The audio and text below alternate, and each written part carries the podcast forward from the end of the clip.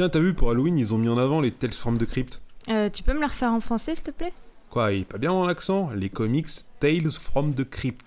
Les comics Tales from Crypt. oh, mais t'es relou, quoi. C'est les contes de la crypte, si tu préfères. ah, voilà, là je comprends mieux. C'est comme la série des années 90, du coup, avec euh, la sorcière au début et tout le tralala? Oui, alors, enfin, c'est pas une sorcière déjà, c'est un gardien. Mais oui, t'as tout compris. En fait, c'est la série des années 90, elle est inspirée de ces comics d'horreur des années 50. Et là, ce qu'on a devant nous, bah en fait, c'est la collection des Tales from the Crypt, mais d'Achilleos. Vraiment? Arrête d'essayer de prononcer ces mots. La collection des 5 bouquins, elle rassemble tous les comics d'époque sortis entre 1950 et 1955. C'est ouf, hein, d'ailleurs, l'imagination qu'ils avaient à l'époque. Mais c'est une seule histoire à suivre? Non, non, non, c'est une anthologie. Chaque chapitre, en gros, c'est une petite histoire.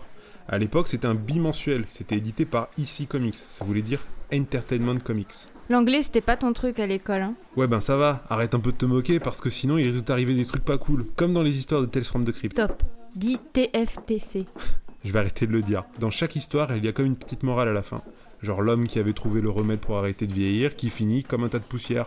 Ou celui qui coupa la main d'un pianiste qui avait séduit sa femme, qui finira étranglé par cette même main.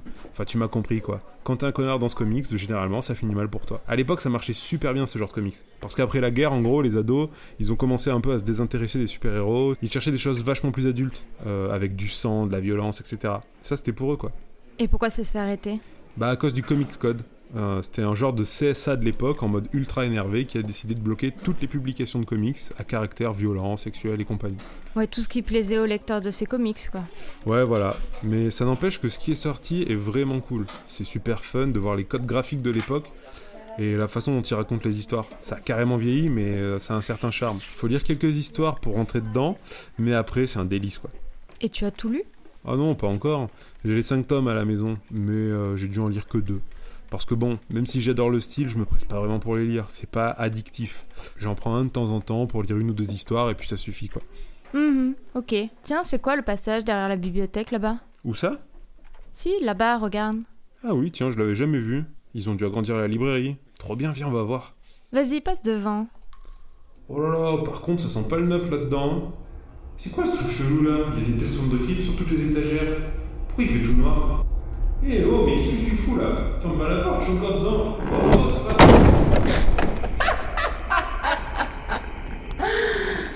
Bonsoir, chers auditeurs amateurs de podcast. Ce qui vient d'arriver à Alexandre pourrait un jour vous arriver. Si vous commencez à lire les vilaines histoires d'épouvante de ma collection privée, il faudra les lire une à une jusqu'à la dernière page. Sans quoi, je viendrai vous chercher et vous finirez comme cet imbécile au fond d'une cave avec l'éternité devant lui pour finir de lire ma bibliothèque dans le noir.